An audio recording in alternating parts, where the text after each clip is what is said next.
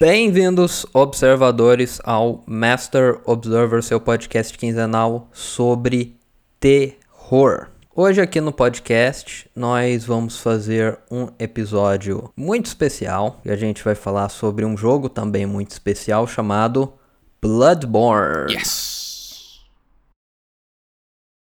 E aqui comigo estão o Christopher. A maior condescendência que se pode encontrar no mundo, acho eu, é a incapacidade da mente humana de correlacionar todos os seus conteúdos. Vivemos em uma plácida ilha de ignorância, em meio a negros e infinitos mares. E não está determinado que devamos viajar para muito longe. Daí é o começo do Call of Cthulhu, do Lovecraft. E achei super apropriado para começar o episódio. Que lindo! Seria maravilhoso se não fosse uma verdade horrível. Eu disse, estão aqui o Christopher, ficou esquisito, né? Estão o Christopher, porém ele falou por um tempão, e o Gesiel. E aí, pessoal? Você não trouxe uma cita do livro para começar o episódio? Não. Você não trouxe uma frasezinha, Uma frasezinha, não, gente, não trouxe. tu não vai começar assim, e galera, tema o sangue antigo, ha, ha, ha, ha, ha. Não, Não. Mas pera um pouco, Christopher, essa frase você tirou, você tirou. Você falou Call of Cthulhu? Sim. O que seria Call of Cthulhu? É o conto Call of Cthulhu, do Howard Philip Lovecraft. Entendi. É que tem bastante de deuses antigos no jogo, daí por isso que eu... Entendi. Falar isso não é spoiler do jogo, não? Hum, é complicado. Quem que é que está perguntando sobre spoilers? É o Bruno. Fala menos. E então é uma coisa complicada, né? Porque muita gente coloca quase como se fosse o gênero do jogo, assim, sei lá, terror, terror Lovecraftiano, dependendo de quão fundo você vai, mas dependendo da forma como você eh, chega na história, pode ser meio que um spoiler mesmo. Mas então, esse é um jogo que eu joguei alguns anos atrás e eu rejoguei ele pra gente gravar esse episódio aqui. E nesse projeto também eu fiz um gameplay junto com o Christopher, Uhum. que no momento que esse podcast sair já vai estar lá no nosso canal no YouTube. Eu quero continuar. Sim, vamos continuar eventualmente. Nós fizemos a primeira hora, até naquele momento ali de chegar no, no Father Gascoigne, que apropriadamente me destruiu no momento que eu Mentira. cheguei. Você quase conseguiu vencer ele. Quase, mas não foi dessa vez. Então, se vocês quiserem assistir a primeira hora do jogo, tá lá, mas vamos falar um pouco sobre a história desse negócio. Mas agora que você tá falando isso, é, acho que é interessante destacar que até hoje ele é exclusivo do Play 4. Sim, até hoje. Eu Sim. acho que não está em outra plataforma. Não, então, não se está. você quer jogar Bloodborne, você precisa ter um Play 4. Ou um Play 5. Ah, é porque ele consegue ler o. Mas o que quero dizer é que não é um jogo que você consegue jogar no computador ou em outro console. Sim. Infelizmente. Não. Infelizmente. E nós vamos discutir um pouquinho a respeito do porquê disso. Então, o que que é Bloodborne de maneira geral? É um RPG de ação? É um jogo naquele formato, vocês podem dizer hack and slash, que é tipo assim um jogo de terceira pessoa com combate de mão, não é tiro em terceira pessoa, e que é um RPG por causa da sua ênfase na questão de stats, de fazer level, tem uma estrutura assim, mais ou menos como se fosse um Zelda, uma estrutura meio aberta com side quests e coisas assim. É, é o que chama de Souls-like, não é que chama assim esse estilo de jogo? É, é o estilo que começou no Demon Souls, que é também do Dark Souls, do Bloodborne e tal, que é esses jogos meio RPG assim, mas que tem muita fama por causa da sua altíssima dificuldade para a maioria das pessoas e por causa das suas histórias bem obtusas, digamos assim, difíceis de serem compreendidas facilmente.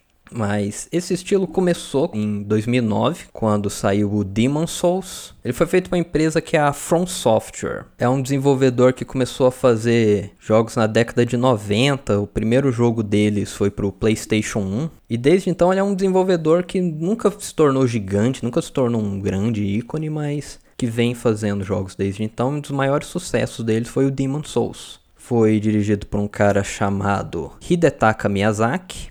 E o jogo foi lançado no Japão, não fez muito sucesso inicialmente. E a Sony, que era o publisher do jogo, não quis publicar ele lançar ele no ocidente. Porém, com o tempo, o jogo teve muita visibilidade por causa da internet, youtubers, streamers e tal. Começaram a pedir para que o jogo fosse lançado no, no ocidente também.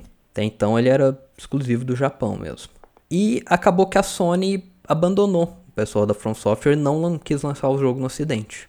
E eles tiveram que achar um, um outro publisher. Eles acabaram tendo o jogo publicado pela Bandai Namco na Europa e pela Atlus nos Estados Unidos. E esse lançamento acabou que foi um sucesso. E a partir daí, a From Software fez Dark Souls. Foi publicado por todo mundo pela Bandai. É, eu achei super estranho isso aí, sendo que os caras tinham sucesso na mão, tipo, se negar a lançar. Mas é. O Demon Souls ele era um, um, um jogo cult na época. Ele não era um, um jogo que tinha cheiro de, de dinheiro, né? Que seria um blockbuster. É, a gente até falou um pouco, é, falando do, do Fatal Frame, Falando muito jogo que tem dificuldade de sair do Japão fazer sucesso no resto do mundo. Demon Souls foi bizarro porque ele foi o contrário. Ele saiu no Japão e não fez sucesso. Ele não fez sucesso nem de crítica nem de público. Tipo, realmente ninguém gostou.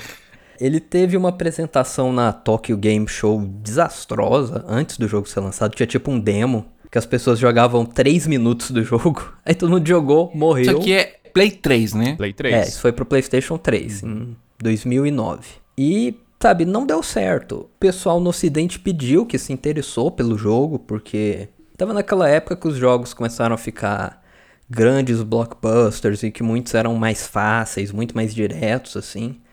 E o pessoal começou a ter aquele, aquele saudosismo pelo jogo que tinha dificuldade do Nintendinho, esse tipo de coisa tal. E o, muita gente no ocidente se interessou por isso. Mas realmente não era um sucesso garantido.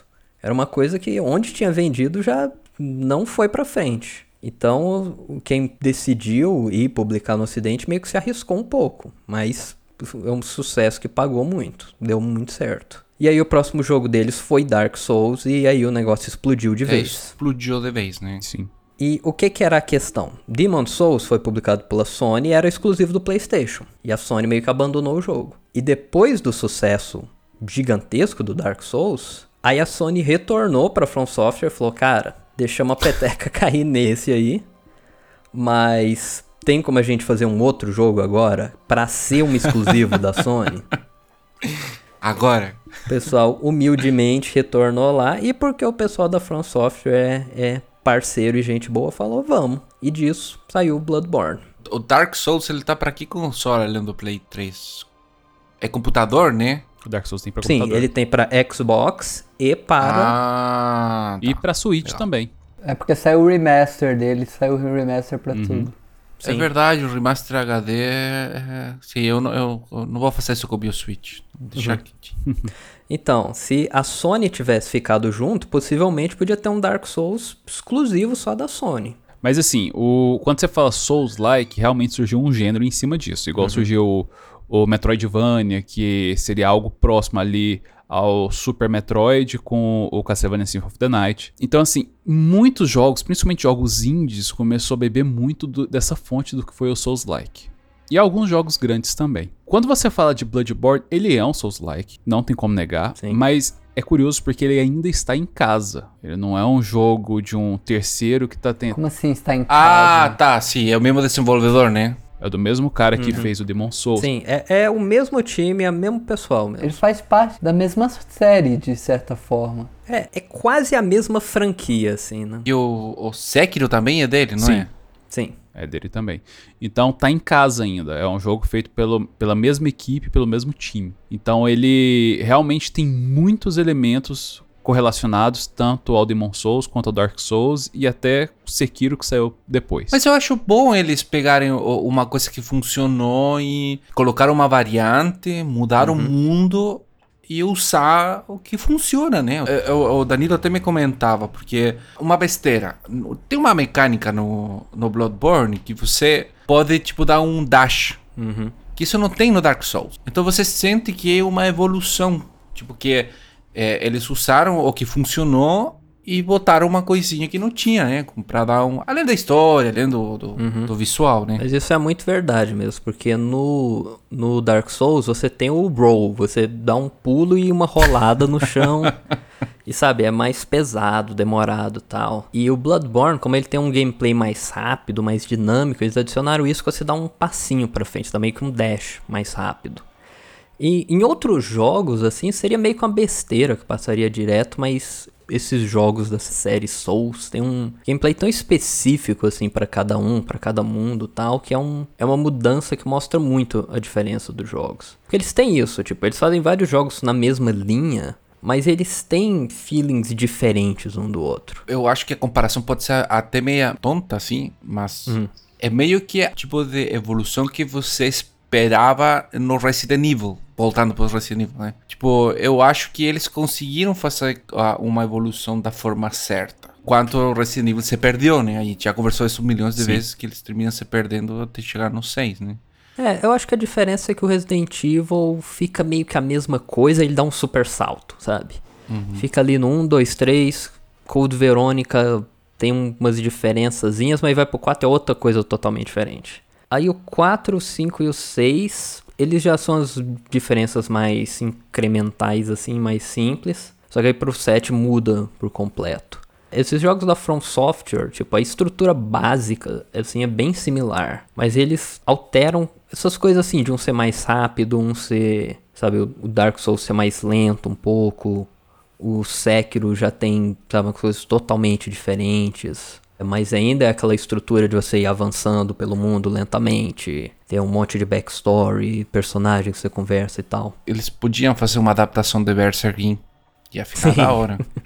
Eu tava pensando nisso, se eles realmente pegassem, juntassem as coisas que eles já fizeram, que já é parecido com Berserk, dos todos os jogos já saíram. É, pronto. tem um monte de inspiração deles do, de Berserk no, no Dark Souls, né? Mas tem até armaduras, espada, um monte de coisa igual. É, tem algumas armaduras que eles pegaram direto, armas eles Direto, pegaram direto. direto. A armadura Berserk é a mesma coisa. Mas, tipo, eu penso, por exemplo, o, o primeiro arco, o arco da, do espadachim negro, velho, ia ficar muito legal nessa, nessa dinâmica, assim, porque ele não, se, não tem essas batalhas campais como tinha no, na Idade de Ouro, por exemplo. Uhum. Então ia ser bem legal, assim, tipo, ver ele se enfrentar com os bichos grandes, morrer, vai de novo, recurso, pouco recurso, muito dano, porque é tudo muito letal nesses jogos. Sim. Os inimigos, eles podem pegar, pegar numa situação desfavorável e eles vão te arrebentar. É, mas uma coisa que é bem interessante, que eu não sei como é que eles fariam nesse caso, é a questão da morte. Porque o Bloodborne e todos esses jogos Souls e tal, eles sempre usam a morte do personagem principal como uma parte do mundo, sabe? Não é assim, ah, você morreu e finge que rebobinou a fita, sabe? Uhum. Mas vamos falar um pouco da, da história básica do, do Bloodborne para contextualizar essa história melhor. Ufa. Ufa. Lá vai. Eu acho que eu fiquei mais tempo tentando resumir essa história do que qualquer coisa, mas lá vai. Bloodborne se passa na cidade de Yarnan, que é uma cidade em um estilo meio gótico, inspirado na Inglaterra vitoriana e Uhum. em partes diferentes da arquitetura europeia. Tem alguns prédios e lugares da Romênia e da República Tcheca que eles adaptaram diretamente. Às vezes pode ser o lugar que a família do Christopher veio, quem sabe. Claro, pode ser. E nessa cidade de Arnan, ela é conhecida pelo tratamento de sangue, que é um tratamento milagroso que eles transmitem um sangue mágico para as pessoas e isso cura todas as doenças, deixa as pessoas mais fortes, faz todo tipo de milagre. Uhum. Só que, eventualmente, esse tratamento de sangue acaba causando transformações e mutações nas pessoas, elas começam a virar monstros. E elas começam a sair matando gente e causando caos pela cidade. E é aí que surge a figura dos caçadores, que são as pessoas que vão, em determinado momento, sair matando esses monstros para livrar a cidade da praga. Sim. E nesse mundo a gente vê esses monstros, porque a galera vai virando vampiro, vai virando lobisomem, zumbi, tipo coisa bem, bem terror clássico assim. Esse me lembra muito também o Resident Evil 8 que vai sair agora, ele tem muito do, do Bloodborne, cara. Sim, eu acho que eles devem ter inspirado muito nessa estética Sim. de castelo, misturado com vampiro, lobisomem e tal, mas infelizmente no Bloodborne não tem nenhuma vampira gigante peituda. Se vocês foram com essa expectativa, me desculpe. Não vai encontrar. É, não foi Bom. dessa vez. Então, o que a gente tava falando do spoiler. Eu acho muito massa na né, história do Bloodborne, como você vai vendo essas coisas. Tem um youtuber que eu gosto, que é o George Super Bunny Hop. Ele fala que Bloodborne é quase tipo assim, uma fase de Halloween de um jogo normal, sabe? Que você vai achando Sim. um monte de esqueletos e tem uma parte que tem até tipo bruxas dançando embaixo da lua cheia, e zumbis e lobisomens, não sei o que. É quase uma coisa meio uma paródia, assim, do tanto que é clichê algumas coisas. Mas quando você vai indo no jogo, os monstros vão ficando cada vez mais bizarros, vão ficando as coisas mais estranhas, difíceis de entender, até o negócio virar totalmente Lovecraftiano. Tipo, nas fases iniciais do jogo, tinha um bicho gigantesco lá na fase que você não conseguia ver porque você não tinha o conhecimento dos deuses antigos e tal. Você não tava louco o suficiente. É, você tem uma mecânica lá de que chama Insight seria meio que o seu conhecimento desses deuses antigos tal. E é um númerozinho que vai crescendo, que cresce uhum. quando você ouve histórias a respeito do mundo e do sangue, não sei o quê.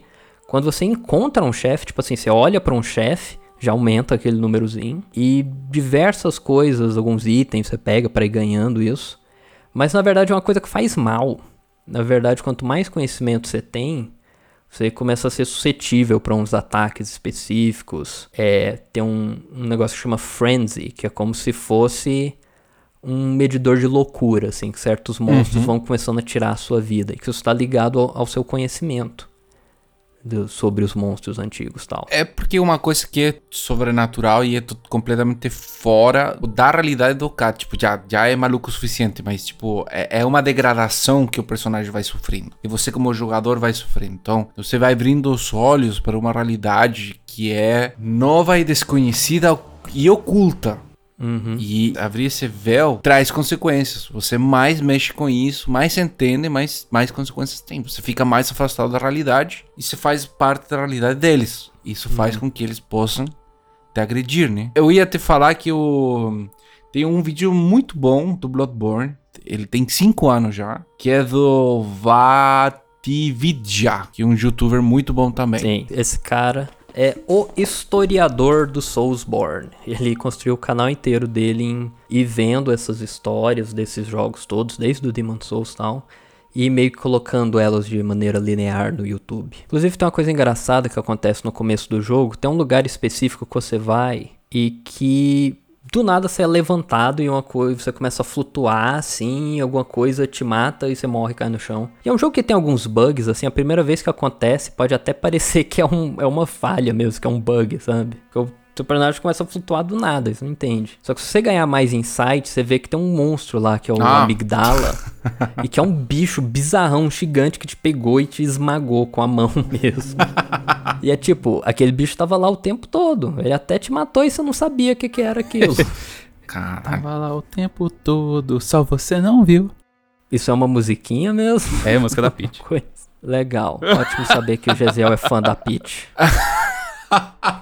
Revelações. Revelações. Não, mas agora assim, é, zoeiras à parte, hum. igual o próprio Christopher já comentou em tom de brincadeira, mas realmente é verdade. Apesar de ser um spoiler, acho, acho que já é sabido por todos que realmente o Bloodborne uhum. ele tem uma inspiração muito forte dentro do universo Lovecraftiano. Sim. Explica aí pra gente o que é Lovecraft, Christopher. Bom, ele é um autor estadunidense que publicou suas obras no começo do século XX. Bom, é um escritor que escrevia contos e publicava em revistas pulp. As revistas pulp se chamavam desse jeito porque o papel que elas eram publicadas era um papel muito barato, um papel pulp, de pulpa. Eram revistas baratas que hoje em dia até é difícil achar em bom estado porque o papel é de má qualidade. Uhum. Uhum. Foi se degradando com o tempo, né? Exatamente. Então ele, ele tem vários ciclos de escritura, tem o ciclo dos sonhos, o ciclo do parte meio detetive E tem o ciclo dele, que é o- o- um dos mais conhecidos, que é o ciclo do mitos de Cthulhu. Você pode dizer Clayton, Cthulhu, Cthulhu, Cthulhu. Não tem uma pronúncia certa, até porque ele justifica a pronunciação é, por causa de que é uma língua extraterrestre gerada, gerando sons de... Era um bicho que tinha sete línguas e oito gargantas que falou isso. Claro. Então, tipo, é, é sons que o ser humano é, é impossibilitado de reproduzir.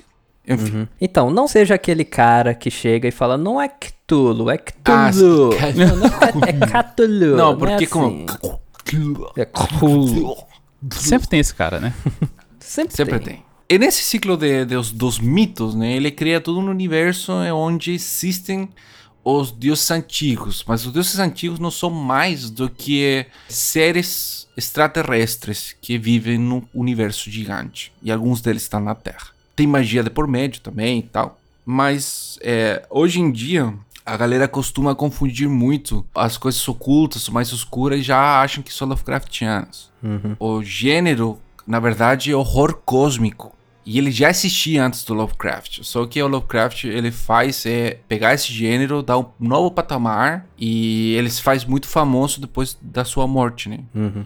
E gera todo um círculo de galera e tal, que, que segue o trabalho dele, que acompanha ele. Ele era muito amigo também do Robert E. Howard, que é o criador do Conan, Uhum. do Brian McMorn, Red Sonja, etc. Do Salomon Kane. E eles tiveram escrevendo mais ou menos no mesmo tempo, até ele pega coisas do... Ele pega coisas do, do Howard e o Howard pega coisas de- dele. Mas, tudo isso para falar o quê? Que é, esse jogo, Bloodborne, ele se inspira muito por causa dos deuses antigos, que são essas criaturas que é, são diferentes à humanidade. E a humanidade é pequena. E a humanidade é irrelevante. Então, o horror cósmico é o horror em que o ser humano é completamente irrelevante perante estes- estas criaturas, esses deuses, que têm propósitos pessoais e que têm é, coisas que eles querem fazer. É, é interessante você falou dele ter a fase dos sonhos, porque essa questão dos sonhos é muito importante para a história do Bloodborne também. Você deve até se lembrar no comecinho da história que a gente fez no gameplay lá, eu até apontei que o primeiro médico que faz o tratamento de sangue no protagonista lá fala, ó, o que você vai passar daqui pra frente talvez seja apenas um mero pesadelo. Lá no vídeo eu não, acho que eu nem falei muito disso, porque é uma coisa que vai ao longo da história, mas o que eu tava falando da morte ser contextualizada é que você joga como caçador e o cara que é o caçador, ele tá preso num lugar que é o sonho do caçador. Que é o lugar que é meio que a sua base, onde você chega pra fazer upgrades nas armas e tem uma lojinha, não sei o que, um, um hub world lá. Aquilo lá é um sonho onde o caçador tá preso. E toda vez que ele morre, ele meio que acorda de novo de um sonho e ele fica preso nesse ciclo eternamente. Então, cada vez que você tá jogando e que você morre, tipo, isso faz parte da história mesmo. Não é como se tivesse rebobinado. No Dark Souls, você joga com um, um ser que é chamado de Undead, que ele tem uma maldição que ele não pode morrer. Então você reacorda lá na, na bonfire, na fogueira, e você vai andando pelo mundo. Ah, é mesmo? Eu andei? Sim. Sim. Eu achei que era um cara. É, você é tipo um, um humano, assim, e você tem a forma humana. Você é um cara. É, você é um, um ser humano mesmo. Mas quando você morre, ele vai meio que pra forma undead, que ele fica mais parecido com um zumbi, assim. Aí tem uma mecânica que você pode voltar pra forma humana. Mas essencialmente o personagem é um, um undead, de certa maneira. Um, que, um que não morre, assim. Não é exatamente um zumbi, mas. No Demon Souls, isso já começou também. Tinha o Nexus, que é um lugar onde algumas pessoas entravam e não conseguiam morrer também. Tipo, nesses jogos a morte sempre é contextualizada por algum motivo. E no Bloodborne eles usam esse negócio dos sonhos, dos pesadelos tal. Tanto que tem a história que os caçadores vão caçando os monstros tal. Só que eles, com o tempo, vão lidando com essas bizarrices e tal. E os próprios caçadores vão se tornando monstros também. Como é o caso do primeiro chefe do Bloodborne, que eu comentei lá, o Father Gascoigne. Ele começa te atacando, porque ele já tá ficando meio louco. Na metade da luta ele vira um monstro gigantesco. Isso fala que quando isso acontece, é que o caçador foi pro pesadelo do caçador, ele saiu do sonho do caçador. E aí no DLC você vai em primeira mão ver o que, que é o pesadelo do caçador. É o First Hunter. É, o DLC chama The First Hunters. Nesse DLC você acessa esse mundo que eles dizem que é para onde vai a mente do caçador que ficou louco. Então o caçador meio que não tem saída. Ele, ele vai continuar na caçada até ele morrer, que não vai morrer, Ele não vai morrer, até ele ficar louco. até ele ficar louco e outro caçador matar ele. Sim. Esse é o destino do caçador. Que triste, cara. Sim. É Cara, super triste. Cara, é muito triste. Tudo, assim. Especialmente as side quests, é só desgraça, cara. É assim, é os coisas mais tensas do Berserk mesmo, transformado em jogo, sabe? Inclusive, esse destino do caçador é o que resulta nos três finais do jogo. Que eu acho que a gente pode falar um pouco mais pra frente. Mas então, o que a gente tinha falado mais cedo, o gameplay do Bloodborne ele é muito mais rápido, muito mais dinâmico do que do, do Dark Souls. Aquilo que eu tinha falado mais cedo de ter um dash, que o Christopher falou, né? Uhum. De que não tinha antes. E também tem outra mecânica interessante que é de você recuperar sangue. Sim, eu achei bem massa isso daí. Achei bem legal. Que funciona assim, quando você leva um dano, você diminui a sua quantidade de vida, mas fica uma barrinha assim, que é o meio que o seu potencial de recuperar. Tipo, desce um pouco o sangue, mas fica a indicação de quanto que tava antes. E se você der um dano em algum inimigo durante um curto período de tempo, você vai aos poucos recuperando esse sangue que você perdeu. Se passar um tempo, meio que vai embora e acaba. Isso veio do, da tentativa deles de tentar fazer o jogador ser mais proativo. Porque no Dark Souls era muito comum você ficar escondido atrás do escudo e tentar fugir de tudo toda vez que você levava dano. E acabou fazendo um jogo mu- muito mais defensivo. E nesse, eles criaram essa mecânica de você poder recuperar sangue se você bater no inimigo rápido Tiraram seus escudos. e tiraram o escudo. Agora você tem um escudo que você encontra lá depois de um tempão de jogo, mas que não serve pra nada. E na maior parte do jogo o que você tem é uma arma comum numa mão e na outra uma arma de fogo. E essa arma de fogo é uma coisa bem doida assim, porque ela funciona meio que pra você fazer contra-ataques, mais do que pra causar dano no inimigo. Tipo, se alguém vai te bater e você dá um tiro nele na hora, ele fica meio que bobeado assim. É tipo um counter de, de jogo de luta. É, Que é no, no meio de uma combinação, você dá um counter no momento certo e a combinação para. sim. Mas tem que ser no momento certo. Eu achei bem legal essa, essa, essa, essa mecânica da- de ficar essa sangue meio passiva, porque, como você falou, tipo, ele te incita a ser agressivo.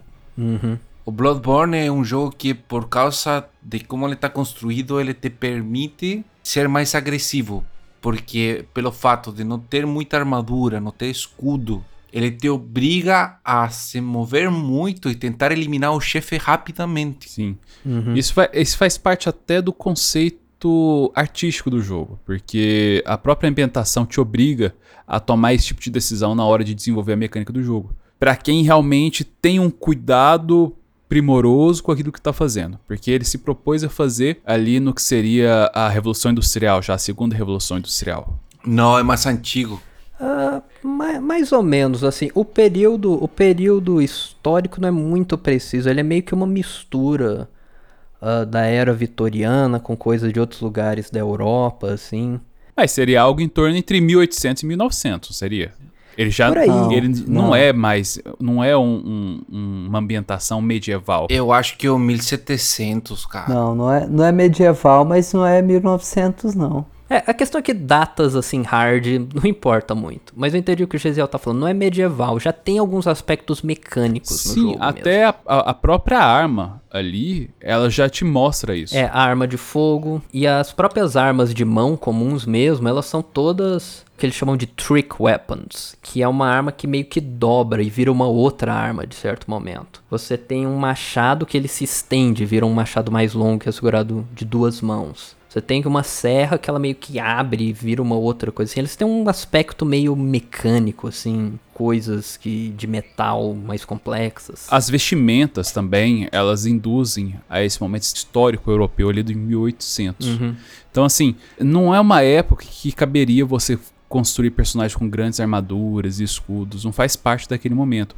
Então, a própria direção artística induz você a fazer um gameplay mais rápido, porque era aquilo que se tinha. Pelo menos se você não, não tornar algo muito anacrônico, né? Você não tornar gameplay anacrônica com aquilo que a arte está te mostrando. A ambientação do jogo está te mostrando. A armadura acabou quando a pólvora entrou. A arma de fogo foi o que eliminou a armadura. O que faz bastante sentido, né? É, foi- Mas assim, o Miyazaki, ele é um cara muito fora da curva. Tanto que o primeiro projeto que ele dirigiu foi o Demon Souls, que não tem muito tempo. Tem coisa aí de 10 anos, acho que um pouquinho mais, talvez uns 12 anos. Foi 2009. E hoje o Miyazaki já é referência no Japão. Uhum. Com certeza ele tá ali. Não, com certeza não, não é difícil falar com certeza, mas ele tá ali no meio dos principais referências em relação à criação de jogos hoje, porque ele é um cara muito detalhista. E para fazer o Bloodborne, que era um projeto que ele já tinha há algum tempo, ele fez uma pesquisa de campo, então ele viajou para a Europa, estudou a, a fundo a arte gótica. Então, assim, ele entrou muito de cabeça em cima disso. Então, tudo que tá no jogo, pode ter certeza que de alguma forma foi pensado para estralar. Inclusive, esse alinhamento da gameplay mais rápido com a ambientação que ele fez.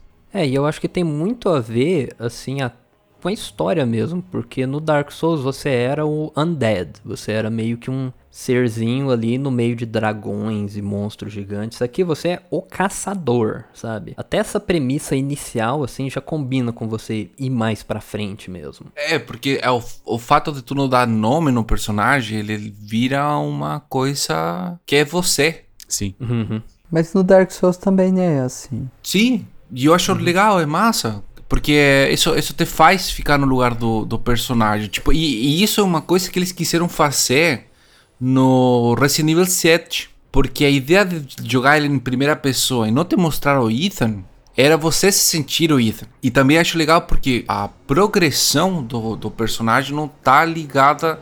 E, a- e aí vem um ponto que eu queria conversar com vocês, que eu acho que tá na, na hora certa, porque ele tem uma história, você vai aprendendo coisas, mas o personagem não tem uma caminhada de personagem, certo?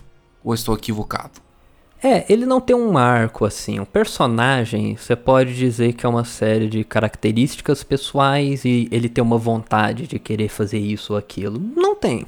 Mas não tem um ar, ele não tem um objetivo de eh, preciso resgatar tal pessoa, eu estou aqui por vingança, não sabemos o passado dele. Não, é diferente. O o único desses jogos que tem isso é o Sekiro, que você tem um personagem que é o, o Sekiro. É, Uhum. sim. Os outros você não tem basicamente um personagem. Você é o personagem. Você vai caminhando porque você quer descobrir o segredo, você quer ver o que, que vai acontecer. A motivação é essa. No caso, seria um, um jogo focado na cidade. Uhum. O personagem não é o foco principal do jogo. Cara, não é, eu não diria a cidade, porque a cidade vira background depois. No início você fica muito focado na cidade, depois você vai para outros planos, você vê outras áreas longe da cidade, entendeu? É, seria assim, o mundo. O mundo é o protagonista. O né? mundo é o protagonista, não é o, não é o personagem, né? Uhum. É meio que o, que o Link, gente. é- isso daqui é super parecido com, com o conceito do Zelda. Do, Ce- do, do- não da Zelda, né? Mas do Link. O Link, ele é você. Ele não tem nem voz. Tipo, nos jogos novos, ele, ele, ele nem fala para te botar no lugar dele. E, e a história que acontece no mundo é a história. E você explora, você vê, você, tipo. Você é um agente, entre aspas, livre.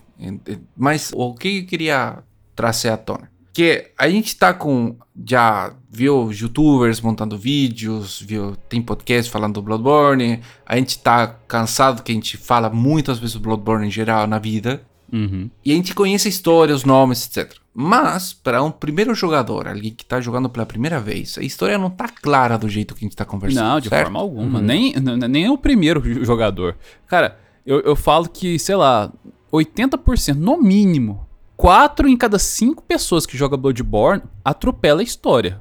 Não, com certeza, eles querem matar monstro. Porque o, o próprio Miyazaki ele falou isso. Ele, ele bate muito nessa tecla.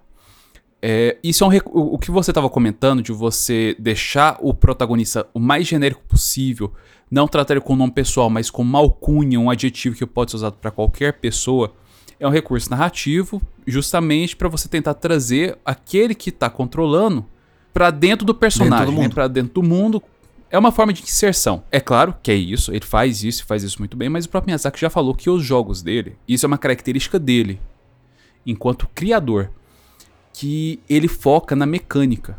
E ele tem vontade, ele já falou, tem uma entrevista, eu não lembro se é 2017 ou 2019, uma entrevista que eu vi dele, que ele falou que ele tem vontade de fazer um grande jogo com uma grande narrativa, uma grande história.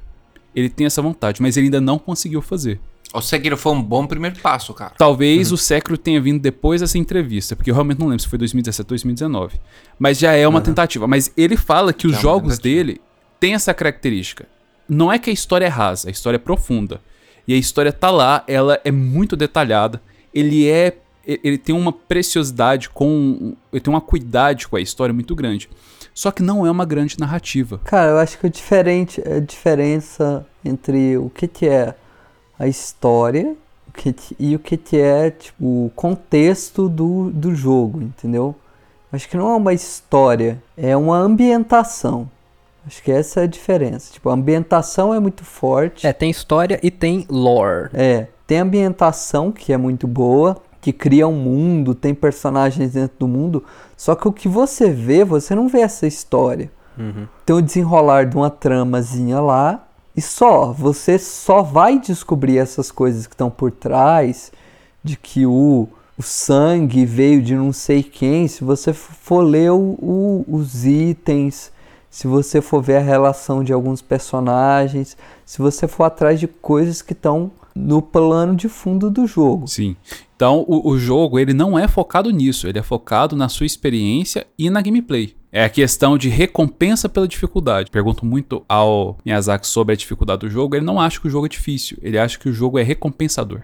Tá, eh, aí, aí eu quero separar, eu quero plantear duas, du- duas coisas com respeito a isso que você falou, Jesse. Porque eu acho que o jogo não recompensa, tá? Ele te recompensa psicologicamente e ele libera hormônios quando você supera um chefe difícil. Mas ele não te dá uma recompensa. Porque eu joguei uma hora com o Danilo e eu- a gente ganhou um chapéu. Foi tudo que a gente ganhou.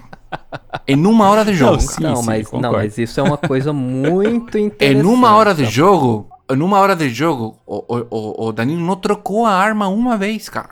Era um jogo de RPG, velho. Cara, mas você não vai trocar arma. O jogo não é pra você conseguir loot. Não é igual o World of Warcraft, que você ganha, a sua recompensa é é uma armadura melhor, é uma roupa melhor. Você pode ficar com os mesmos equipamentos do começo ao fim do jogo. Você só faz alguns upgrades de dano na, na sua arma, mas você não muda ela. A arma é mais o moveset da arma. Então cada arma vai ter um tipo de ataque diferente. Então, ah, eu gosto de uma arma mais rápida. Beleza, você escolhe ela e continua com ela pro resto da vida. Você não precisa, ah, não, agora eu vou jogar essa arma fora e vou pegar outra. Entendeu? E a recompensa do jogo ela é totalmente intrínseca. É assim, eu consegui melhorar no jogo. Eu sou um jogador melhor agora. Eu consegui passar desse chefe. Eu sei como desviar desses ataques. Eu sei como matar esses monstros. Eu conheço a fase. Eu sei que tem uma, uma armadilha aqui ou ali. É você que vai melhorando no jogo, não seu personagem. Ai, mas um coraçãozinho depois de matar o chefe, cara. Uma coisinha. Como que vai ser tão difícil? Então, beleza. Concordo com, com que é outro tipo de recompensa. Porque é o que falava. Não é uma recompensa de loot, mas uma recompensa do negócio. Sim. Mas agora vou voltar ao que o Gessir estava falando, que era sobre a construção do que o cara se foca na mecânica. Sim. O jogo não é claro na história, você tem que unir muitos pontos soltos, você tem que deduzir muita coisa para entender esse mundo, certo? Certo. Para entender o mundo. Da onde que vem as coisas, o que que é a sangue, por que aconteceu isso aqui, por que aconteceu... Agora minha pergunta é, isso é um problema para jogar? Isso te atrapalha? Acho que isso vai de cada pessoa, É né? como eu já vi falar até para alguns influencers por aí, é mal design. Não. O que que é mal design? O fato de ter a história tão escondida. Não, eu não acho que seja. Eu não acho que seja. Não. Não, porque a proposta do jogo é ter É o a proposta. gameplay na frente. Não, A beleza. proposta nunca foi contar uma história. É- é- Ele não é um bom contador de histórias. Não, não é. Eu entendo que ele não seja um bom contador de histórias. Ele não é um bom storyteller. Beleza. Eu não sei se ele não é um bom storyteller. A ideia é que ele não quer. A ideia ele não quer contar uma Sim. história. A história não é, ah, você é um cara super especial que vai salvar a princesa. Não é Não essa é um história, shonen. entendeu? É. Não, não, não, beleza, mas, mas a minha pergunta é assim, ou seja, o que, eu, me- o que eu me questiono com o jogo é o seguinte, se você é um personagem neutro, para você ser inserido no mundo, Ah, se você é um personagem neutro com o objetivo de que você seja uma pessoa que é, para inserir a- o, o jogador dentro do mundo, e você constrói um mundo, o mundo existe, por que, que você oculta esse mundo? Se o objetivo é justamente que o jogo se- seja que o mundo seja aquilo que leva o jogador. é justamente por causa disso. Por quê? Porque você não é uma pessoa especial no mundo. Você é uma pessoa comum. Então, o mundo não tem que ficar te dando todas as informações, você tem que encontrar todas as pessoas super famosas quando você sai na rua. Não, você é uma pessoa comum. Tá, e o que que te motiva então? O que que te motiva a continuar pra frente? A não largar o jogo? Cara, aí é isso, a motivação é interna, não é externa. Você fala você, o personagem, ou você, pessoa que está jogando o Não, jogo? você como jogador, eu, eu pergunto realmente, eu, eu tô perguntando realmente, tipo, eu quero saber, é o desafio, Cara, você quer ver mais do mundo, você quer mais desafio. mas o mundo, o mundo tá escondido, não te conta nada do O mundo. mundo não tá escondido. O mundo tá lá. Você que vai formando o quebra-cabeça do mundo. Você tem um mundo lá. Você, poxa, esse, esse lugar é interessante. Quero ver o que, que vai ter no final dessa, desse castelo, dessa, dessa mansão. É a exploração então que te leva na Você vai vendo, cara, tipo, eu andei tudo isso aqui, agora tem uma porta que abre um atalho para um lugar onde eu tava. Pô, interessante, agora eu posso ir lá. E aí eu descubro que tem um, tem um, tem um lobisomem gigante lá. Tá, vou enfrentar esse lobisomem. Tá, ganhei desse lobisomem. O que, que tem depois da outra porta? Entendeu? Você vai fazendo esse trabalho arqueológico de descobrindo o que, que tem por trás é, de cada lugar, de cada personagem que você encontra ali. Mas não é uma coisa que chega assim, ah, tem as pessoas mais importantes do mundo, já chega, te. Te é, Aperta a sua mão, tira aquela foto Aperta de sua político, mão. assim, é legal. é, te dá um abraço, pô, não, eu vou te contar aqui a história inteira, entendeu? Não, é que eu, eu tô falando pra vocês porque eu gosto disso. Eu gosto de me sentir o herói do, do negócio. Eu, go, eu gosto de ser o cara. Eu gosto de ser o Link, cara. Eu quero ser o Link. Se eu vou jogar, eu É, quero ser o Link. a, a ideia é totalmente diferente. Christopher, me, me fala uma coisa. Você conhece um jogo chamado Super Mario World? Qual que é a história do Super Mario World? By the, by the way, Hum. Gessiel, se você tiver a chance de comprar o Odyssey, compra, porque eu peguei, cara, e é muito maneiro. What? É muito divertido jogar Odyssey. Qual que é o Odyssey? pará, pá. É um- O Mario Odyssey do Ah, Switch. não, joguei, bom demais. Nossa, cara. Cara, você vira um bom, Tiranossauro muito bom. Rex. Ó, Qual que é o Odyssey? É o Mario ou é o Assassin's Creed? Gente, para tudo, para tudo. O, Para o, tudo, o- Esse episódio é de Mario agora, moleque. o- no Mario Odyssey, você vira um Tiranossauro Rex com bigode e boné, cara. Cara, ele, ele é uma, ele é uma obra-prima, o Odyssey, o Mario Odyssey. É muito bom, é muito bom. Tá, mas enfim. É o que eu tô te falando. O Super Mario World, qual que é a história? Você tem que resgatar a princesa, você é o cara foda. Como é que ela foi sequestrada? Por que, que ela foi O sequestrada? Bowser foi lá no castelo, porque é uma princesa, o Bowser é o cara do mal, tem que pegar a princesa. Cara, eu vou te falar uma coisa. Eu não lembro da Peach no Super Mario World. E eu não lembro da história. E o jogo, pra mim, é incrível do mesmo Tá jeito. no final. Ela tá no final no castelo do Bowser. Tá, você, o que ele tá, o que o Gisele tá falando é assim, você não joga o Super Mario pela história. Não. E o, o Bloodborne, você não é o Link, você não acorda e chega o, o rei fantasma e fala, conta a história, tudo que aconteceu e fala, ah, você é o, o, o escolhido e você tem que fazer isso, você tem que- você tem que fazer aquilo. Não, você é um caçador como vários outros caçadores no jogo. Que em algum momento vai virar louco e vai ser morto por outro caçador. Tem um meta, uma- uma meta história que é, por exemplo, no Dark Souls, você falam que você é o Chosen Undead.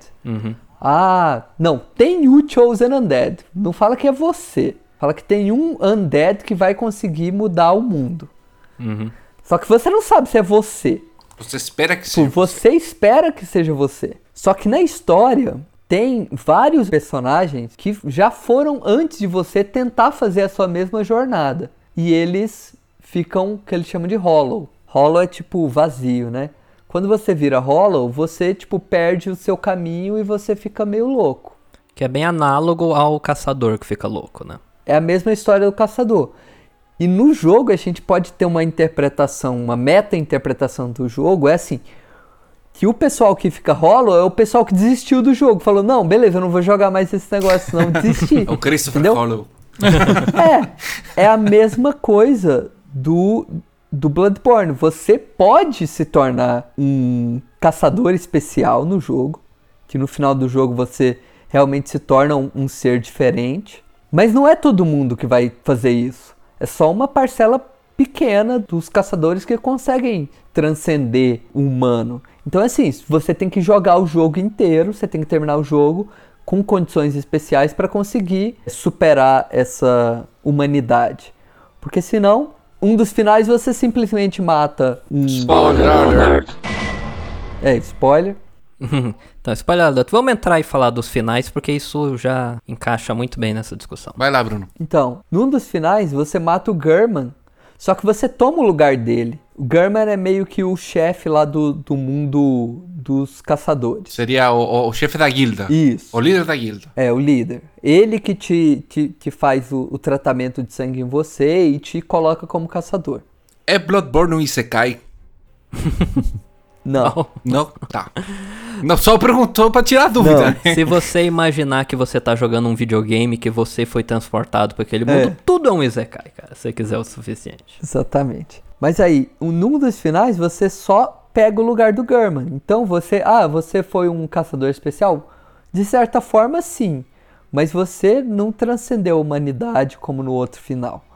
Você simplesmente substituiu seu chefe. Você foi promovido ali no final e vai seguir fazendo a mesma coisa que ele já fazia. Tem um final que ele te mata e você simplesmente esquece tudo que aconteceu e, você volta pra vida normal, né? É, Teoricamente. esse não é interessante porque fala que você acorda. Esse. O que acontece é que você chega no final do jogo e tem esse cara que é o German. Você pode enfrentar ele, aí ele vira o último boss, e você tem esse primeiro final que o Bruno falou, que seria meio que o final padrão. E você tem um final meio ruim, assim, que você deixa o German te matar, não tem um último boss, e você acorda. Tipo, a última cena é o caçador acordando numa cidade, vendo o sol nascer pela primeira vez no jogo. E assim, o German te decapita com uma, com uma foice e você acorda. Então é um final bom. Ele te libera do sonho, ele fala isso, assim. É, te liberou do sonho. Toda vez que você morrer, você não vai ficar voltando pro, pro sonho toda vez. Você sai dessa, Uhum. Desse dessa ciclo maldição, desse ciclo, e vai viver sua vida normal. Mas você também não vira alguém especial, né? Você vira um cara normal do mundo normal. E todas essas coisas que aconteceu no Bloodborne é meio que um. Como se fosse um pesadelo. Então, tipo, porque a primeira cena é ele recebendo a primeira injeção Uhum. e falando, ah, eu acho que, tipo, cuidado que agora pode. Tipo, isso não quer dizer que todo o jogo é o pesadelo dele e depois ele acorda? Que isso, tipo, foi na cabeça dele? Nesse final indica muito que sim. Os outros finais, não necessariamente. Porque no começo ele fala, ah, você pode ter pesadelo, você pode entrar num pesadelo, não sei o quê. É, é- é um sonho mesmo, um pesadelo mesmo? E você acorda e. Não vamos chegar a Não, essa não é. resposta. É, e isso não é definido. Mas o que o German fala antes de você morrer, ele fala assim: olha, você pode escolher e eu vou te liberar desse sonho. Você já, já fez tudo aqui, já acabou a noite de caça e você vai voltar para sua vida normal. Ah, é uma noite, né? Só uma noite. Uma noite. É. Então, você tem essa ideia, mas tipo assim, e se eu falar, ah, ok, tudo em Bloodborne foi um sonho?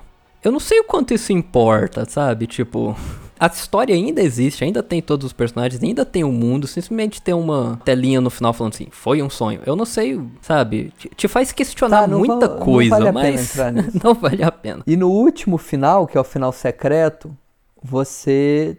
Que é com os três cordões umbilicais, né? Isso. Sim. Como, como funciona isso daí? Você obtém os, os cordões umbilicais e você tem que entregar para alguém? Você usa? Você ativa? É assim, existem no mundo do jogo quatro cordões umbilicais você pode conseguir. E você tem que fazer coisas que não estão no caminho principal. Acredito que um deles você pega ganhando um chefe principal. Mas você tem que obter esses itens. Quatro. Tem que obter três de um total de quatro. Só tendo três já dá. E aí você vai lá no menu e você coloca para consumir eles, meio que usar ele, meio que aperta com a mão, não sei se ele come. o que aparece lá no menu é que você usa esse item. E depois de você usar três, você pode ir no German, escolher lutar com ele. Aí você ganha do German e aí aparece um, uma outra criatura que é The Moon Presence, que é um dos Great Ones, The Old Ones, um dos monstros lá. E aí você luta com ele também. É, esse monstro, na verdade, já aparece no final que você assume o lugar do German, mas você não luta com ele. Ele só aparece e te abraça lá. E você acorda como German. Sim, ele dá um tipo, abração. Tipo, te dá parabéns é.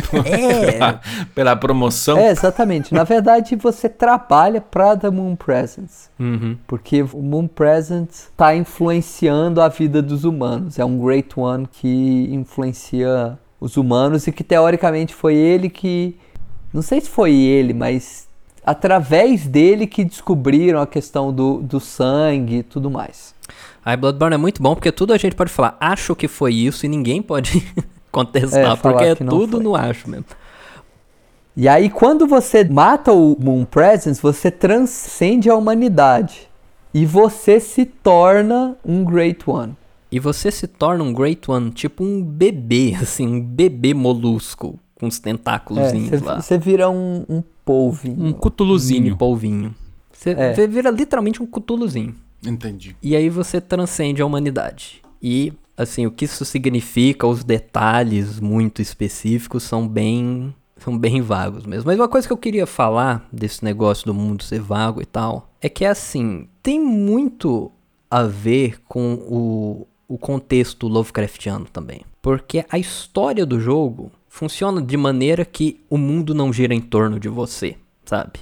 Uhum. E você tem as criaturas gigantescas lá, mas até num nível micro, assim, sabe? Você não é a coisa mais importante, que tem muito a ver com, com esse terror cósmico e tal. Mesmo que tenha um final onde você consegue transcender a humanidade, assim, ainda é uma coisa sabe, que você não entende por completo, que não é explicada, porque seria muito complicado para esse contexto te explicar tudo e você entender tudo, sabe? Meio que arruinar o horror do negócio. E também eu tava lendo hoje a respeito disso, um cara fez uma análise falando que tem a ver também com essa história de você ser o personagem, de você estar tá lá, de ser a sua história.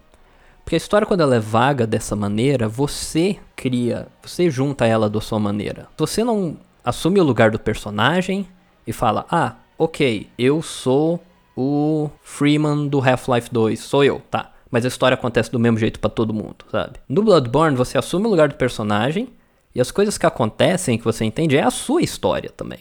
Você vai construir de uma maneira que vai ser diferente do que na cabeça do outro ele vai construir a história dele. Então é uma coisa mais pessoal, assim, do que só você falar, ah, é meu personagem porque eu escrevi meu nomezinho, entendeu? Sim ele não é um jogo objetivo. Então a interpretação é de cada um e isso molda a sua história.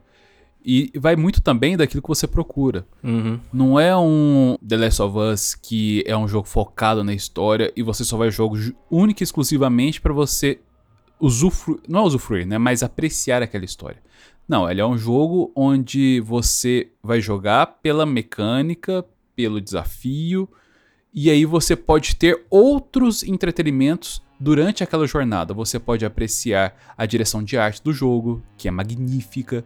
Você pode jogar porque é você lindo, gosta cara. da trilha sonora. É lindo, então, é para você é uma experiência muito, uma experiência única. Você desfrutar daquela mecânica, daqueles desafios, passar eles e ainda com a trilha sonora. Eu vou te falar que a trilha sonora do Bloodborne, eu acho que é a minha favorita de videogames é muito boa. na é muito vida. Boa. Ela, é, ela é impecável. Eu nunca ouvi uma coisa tão linda em nenhum videogame. E eu vou te falar que deve ter até. Cara, ela, ela deve ficar aí. Pra mim, ela fica tipo. No mesmo patamar de trilha sonora, tipo, de Senhor dos Anéis. Saca? Uhum. Tipo, nesse nível de magnificência. O cara é muito bom. Tem um cara que eu acho que a trilha sonora é melhor. Não é melhor. É, pra mim, eu gosto mais Não, não vou falar que é melhor ou pior, porque as duas são incríveis. Que é a do Yor, é, Yorutaro. Yokotaro. Yokotaro. O, o Nier Automata. Isso. Eu acho que a trilha sonora ali é melhor. Não, também é linda. Não, não. Não é que é melhor, eu gosto, eu gosto, eu prefiro. Eu Sei, prefiro. você gosta Não, sim, eu tô entendendo. Mas, mas, mas tipo, eu, eu escuto a trilha sonora do Bloodborne e eu me sinto lá dentro, cara. Ela me transporta. É, não, é fantástico. cara. É fantástico. Então, é isso. É, a trilha sonora não é o principal do jogo, mas tá lá pra quem quer escutar. Eu acho que a história é a mesma coisa. A história não é o produto que ele tá te vendendo. Ele tá te vendendo a experiência de jogar, que ela é muito vinculada ao quê? A mecânica, superar dificuldades, chegar no final e você ser recompensado com como você, né? É o que o Bruno tinha falado. Você conquistando experiência, você como jogador. Uhum. Você superando desafios. Você se engrandecendo. Agora, se você quer história, ela tá lá. Você tem que procurar ela. É, não é o objetivo. Não, é- não é o principal, mas tá lá. Você falou do, do como a, a trilha sonora ajuda e engrandece. Cara, entrar numa, numa luta contra um boss, a trilha sonora muda na hora e, tipo, fica um negócio que. Eu tava assistindo o Danilo jogar e eu fiquei meio assim, É com a massa. adrenalina Nossa, pra muito cima, saca? Tira, tipo, ah, não, pero. ah, ah, sa- ah, ah, ah, Cara, é uma, é uma coisa genial que eles desenvolveram. É, acredito que é desde o Demon Souls também. Que é assim, durante as fases, maior parte do jogo tem nenhuma ou pouca música. No Bloodborne eu sei que quando você tá no Hunter's Dream tem uma música ambiente e tal. Mas a maior parte do, desses jogos, Demon Souls, Dark Souls tal, e do Bloodborne, não tem música durante a fase. Você tá ouvindo o mundo lá, os monstros, você lutando com bicho, não sei o que, tipo, Sabe, se tiver música bem mínimo. E isso dá um, um certo. uma atmosfera específica de um vazio, assim, do mundo meio opressor. Mas também quando você chega no boss, eles não seguram, sabe? Vai meio que do zero pro 100. Aí é um coral gigantesco, uma orquestra Sim, sim, enorme. orquestra. música assim que faz parecer que o mundo tá acabando mesmo.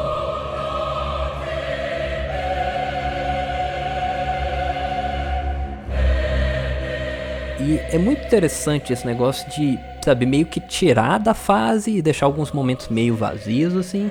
Mas na hora que o trem tem que pegar mesmo, é muito forte. Até tem gente que acha que a música atrapalha, tipo, deixa o jogo mais difícil, porque aí quando você chega o bicho ele faz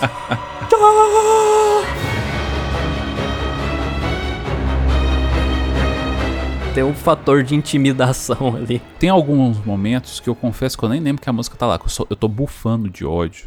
Eu estou emputecido. E eu nem lembro Ai, mais cara. a música. Mas é muito Mas eu bonito. acho que a trilha sonora é, é- é das, das grandes de todos os tempos. Tipo, deve estar lá com o Chrono Cross, com Kingdom Hearts. Nossa, Chrono Cross é outro, né, cara? Kingdom Hearts é maravilhoso também. A, a Ocarina of Time, o Zelda Ocarina of Time também é lindo demais. Tipo, se tu pega as versões de orquestradas do Ocarina of Time, é super Eu lindo. gosto de sempre falar o nome dos compositores, que eu gosto de dar créditos pros compositores, mas o problema é que tem, acho que sete compositores esse jogo. Nele foi um time de várias pessoas diferentes que fez a música. E uma coisa que eu acho muito engraçada é que tem uma palestra na internet da Game Developers Conference de algumas das pessoas que trabalharam na música do jogo, eles falam alguns detalhes e tal. E eles falam de um instrumento específico que eles encontraram que é um instrumento que toca uma nota grave única que eles usaram muito assim. É um instrumento eles falam chama the berimbau. After this cello theme, we hear a signature pounding stab. It's played by a South American instrument called berimbau. Não sei o que, eles estão falando do berimbau, não sei o que, aí pum, eles botam a foto do negócio. eu, Cara, é um berimbau. Berimbau. Eles usaram um berimbau na trilha Como é que é sonora. o nome do objeto que eles deram? Eles falaram berimbau. Berimbau. Eles falaram tipo em inglês, assim, sabe? Aí eu não, eu não entendi, eu não peguei a foto, tá um berimbau lá, cara. É um berimbau. Boing, sim. boing, boing, boing. Ele fala que eles tocam tipo uma única nota, faz um tom nele assim. Eu tentei ouvir a música e achar algum berimbau lá, eu, eu não achei. Não do jeito que você tava querendo. não né? do jeito que eu esperava, mas se inspirou eles, eles ficaram felizes, então deu certo. Tá tudo certo. Mas a música, assim, é, é fantástica mesmo. É um jogo que o pessoal gosta muito, assim, até muita gente gosta mais que os outros da From Software por causa da direção de arte também. Especialmente o design dos personagens. Que tem aquele design meio vitoriano, aquela roupa parece até meio de pirata, assim, aquele chapéu triangular. Ele me lembra muito a. Tem um filme francês que tem, umas roupa- que tem uma vibe muito parecida. Pacto dos Lobos se chama. Que em, em francês é Le Pacte des Loups. Le Pacte de que Loup. tá basado numa história real. Realmente tinha uma besta lá que comia as pessoas na França. Tem, tem uma lenda e tudo. A galera acha que pode ter sido o leão que se perdeu, que chegou lá, alguma coisa. Pô, foi inspirado mesmo. Nesse filme, tem um chicote que o cara aperta um negócio e vira uma espada. Que é uma das trick weapons do Bloodborne. Um chicote que vira uma espada. Tem uma mina lá no Soul Calibur que tem uma parada dessa. É verdade, tem, Tem mesmo. Pacto com Lobos, o Pacto dos Lobos. Assim se chama o filme. Hum. E tem quadrinhos de Bloodborne também. Por se alguém tem curiosidade, pode procurar. É, tem uns quadrinhos do Bloodborne, eu, eu não cheguei a ler eles. Porque tem uns do Dark Souls também que são muito feios. Não, mas o do Bloodborne eles contam historinhas ah, eh, separadas, assim, mais dos caçadores. Legal. É, pra quem ainda não jogou, dá um jeito de jogar se se interessou. Porque, querendo ou não, esse jogo é muita experiência individual de cada um. Então, por mais que a gente fale, fale, fale, vai depender muito da, da experiência, né, de cada um. É, uma coisa que a gente não comentou muito, mas que eu acho que é interessante, é essa questão de dificuldade, que os jogos são muito famosos pela dificuldade e tal. Mas é uma coisa que é aquilo que o Bruno tava falando. Ele é mais um jogo que vai te recompensar por você aprender ele, por você superar as coisas. Como por exemplo, aquele gameplay que eu fiz da primeira hora lá, junto com o Christopher, não é a mesma coisa do que a primeira vez que eu joguei. Primeira vez que eu joguei, eu demorei, sei lá, quatro horas pra fazer aquilo, sabe? Então, eu começando um jogo agora do zero, sem upgrade, sem arma, sem não sei o que, eu consigo passar mais rápido. Enquanto tem alguns jogos que você ganha muito coisinha bônus, arma, vida, não sei o que, e você vai passando sem, sem aprender muita coisa, porque o jogo vai meio que se balanceando pra você. Não, tem jogo que é um passeio, né? É, e você vai passeando e você joga do começo sem os upgrades, você não tem nada. Isso é um jogo que a dificuldade meio que faz você meio que se superar e você leva com você. O upgrade, cara, é no seu coração. Entendeu? Não é, não é no joguinho, não, é na sua vida. Cria caráter, né? Sim, Forja caráter. virar uma pessoa melhor. O gameplay desses jogos todos é uma coisa que condiz muito com o mundo deles. Porque o mundo de Arnhem é um o mundo do Bloodborne em geral, é um lugar muito opressivo e perigoso e tem esses monstros terríveis e tal. É agressivo, cara. É, É um mundo agressivo, agressivo. e Sim. isso é uma coisa que é passada pelo gameplay.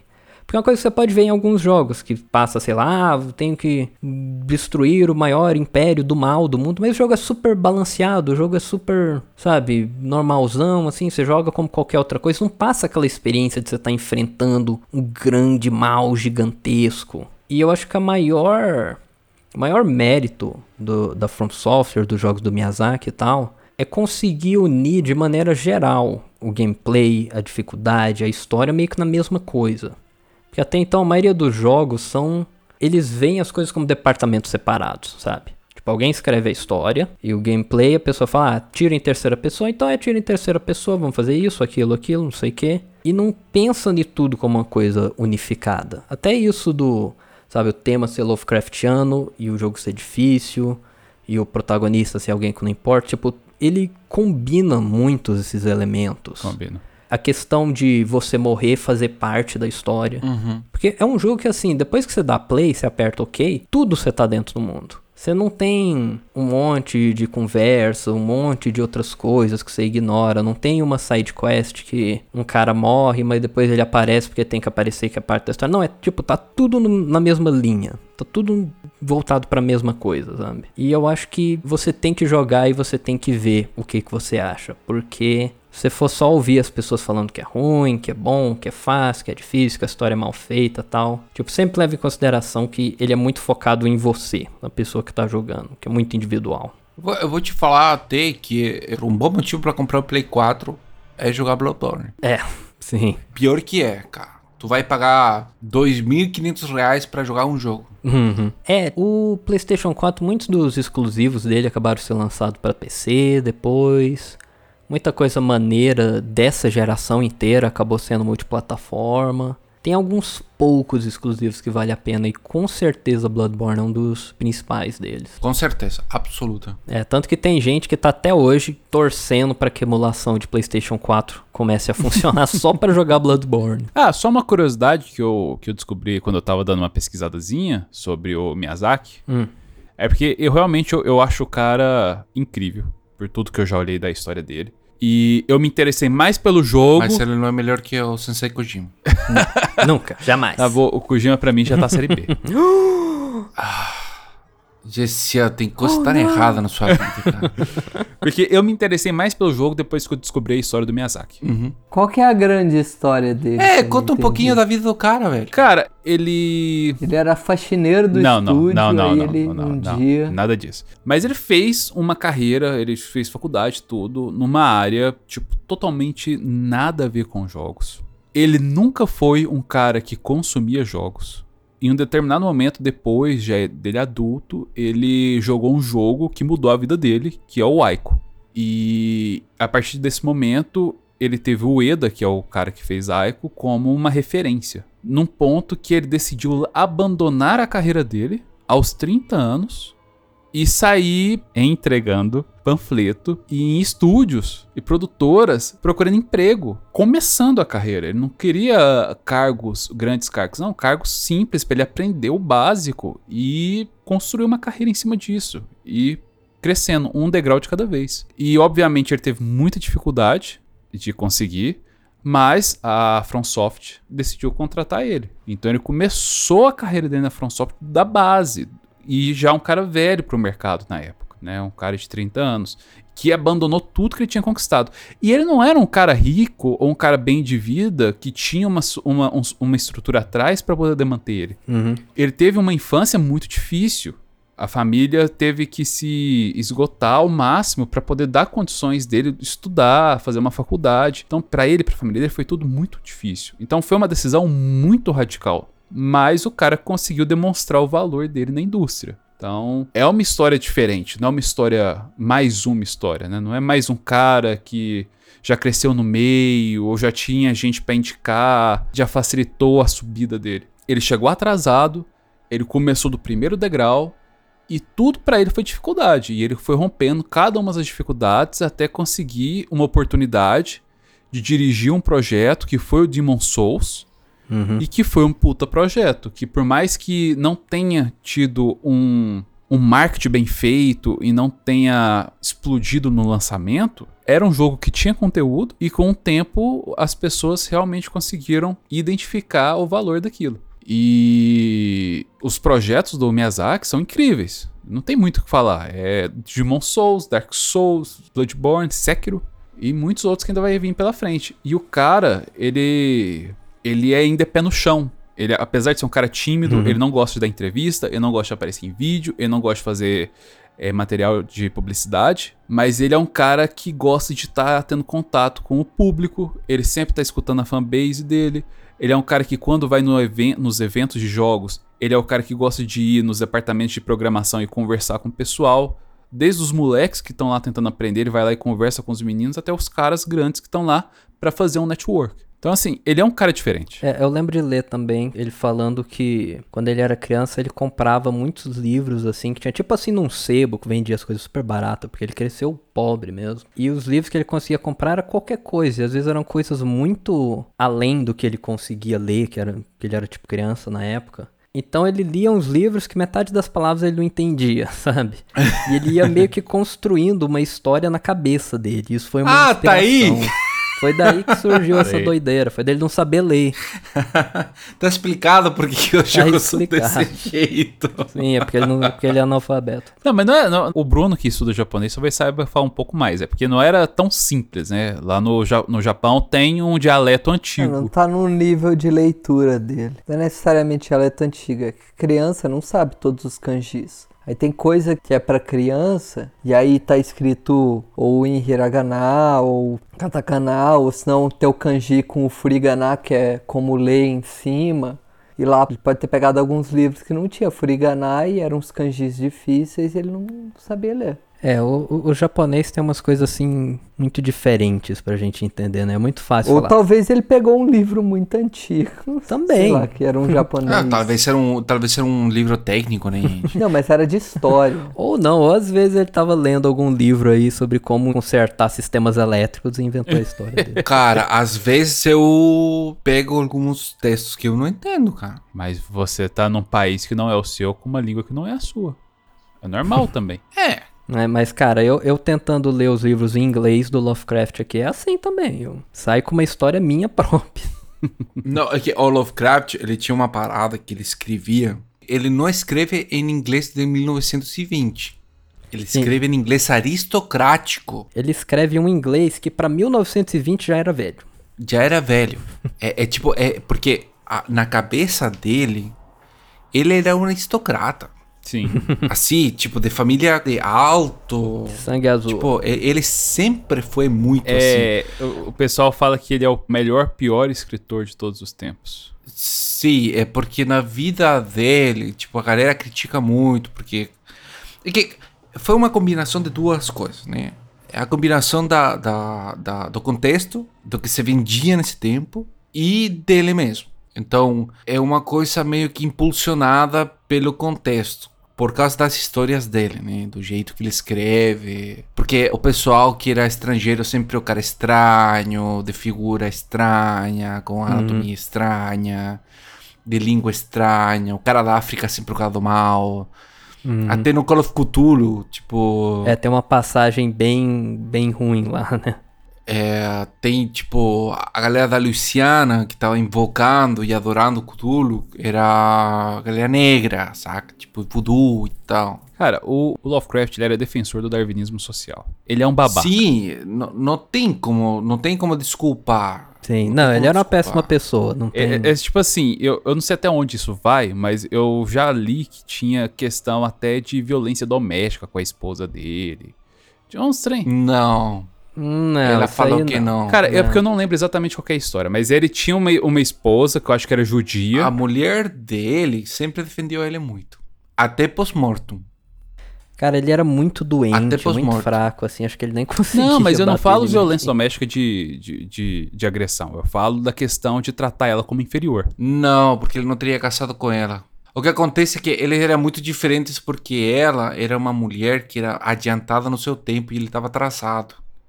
Uhum. A mulher do Lovecraft era uma mulher que morava em Nova York. Ela estava no meio, ela era importante, ela tinha uma coluna, era, era uma escritora relevante. Era E mulher. ele ficava lá no quartinho dele escrevendo uma historinha escrevendo de as ET. historinhas de- E ela gostava de ir pra, pra festa, pra, pra boemia. Era, ela era sociável. Mas ela, defen, ela defendeu ele até depois que ele morreu, né? Uhum. O cara era produto do seu tempo e sim, não, com certeza, aos olhos nossos de hoje. Mas com certeza não era o único que pensava desse jeito lá naquele tempo. Deve ter galera que pense isso hoje em dia, né? Sim, Eu não tô querendo defender ele, Uhum. pelo amor de Deus. Uhum. Mas ele era, ele era um cara frustrado também, né? Ele tinha um- muitos problemas. Sim. Mas é claro, né? o- Os pais dele morreram na. Os dois morreram no hospício. Ele ficou sozinho. Ficou sem dinheiro. Ele tinha na cabeça aquele negócio que ele queria ser aristocrata. Aí ele não trabalhava porque, porque as tias falavam pra ele que o o Lovecraft não podia trabalhar. Eh, também não podia ser mantido pela esposa. Daí ele teve que se divorciar. As obras deles não foram sucesso naquele tempo. Tem Sim. todo um contexto, um, um monte de coisa que aconteceu na vida dele que é- influenciou na pessoa. Cara, o cara morreu de câncer no estômago de tanto comer doce e, e, e- e- e lata de feijão, gente. Ele comia lata de feijão e, e era isso, cara. Ok. E de comer doce. É, Próxima vez que minha mãe me falar pra comer o feijão, eu vou falar, ó, não vou cair nessa armadilha. eu como feijão. Daí ele, ele morreu de câncer, gente. Deu câncer no estômago e morreu. Foi embora. Bom que o podcast vai acabar feliz, né? É.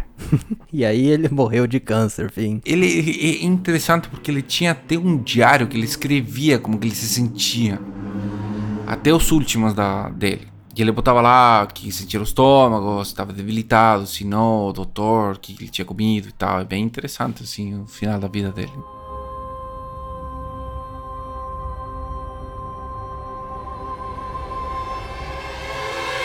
E é isso aí. É isso aí. Então, espero que tenham gostado do episódio dessa semana. Siga a gente no Instagram e Facebook, arroba. Siga a gente no YouTube, em Master Observer, onde temos nosso gameplay da primeira parte de Bloodborne. Vamos fazer outras também. Mande um e-mail pra gente no masterobservergames.gmail.com Mande aí umas DMs nas redes sociais. Comenta aí nos YouTubes. Fale pra gente se você sente saudades do Pedro. Fala se o, seu, se o Pedro é o seu membro favorito do podcast. e é isso. Falou os meninos. Temam o sangue antigo. Eh, agora que você sabe dessas coisas, você vai ficar louco. Oh, oh não. Tem um sangue antigo. E bebe um pouco de sangue antigo. Legal. Falou os o meninos. Bruno, fala, falou os meninos. Falou os meninos. Tá, ele tá vendo carta de Yu-Gi-Oh! Yu-Gi-Oh!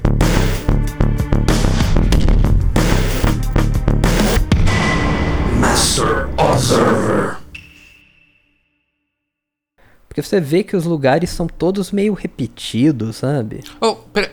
Sim. Você tá escutando alguém respirando no microfone? Ou sou só eu? Eu não tô escutando. Só você. Será que sou Por eu? quê?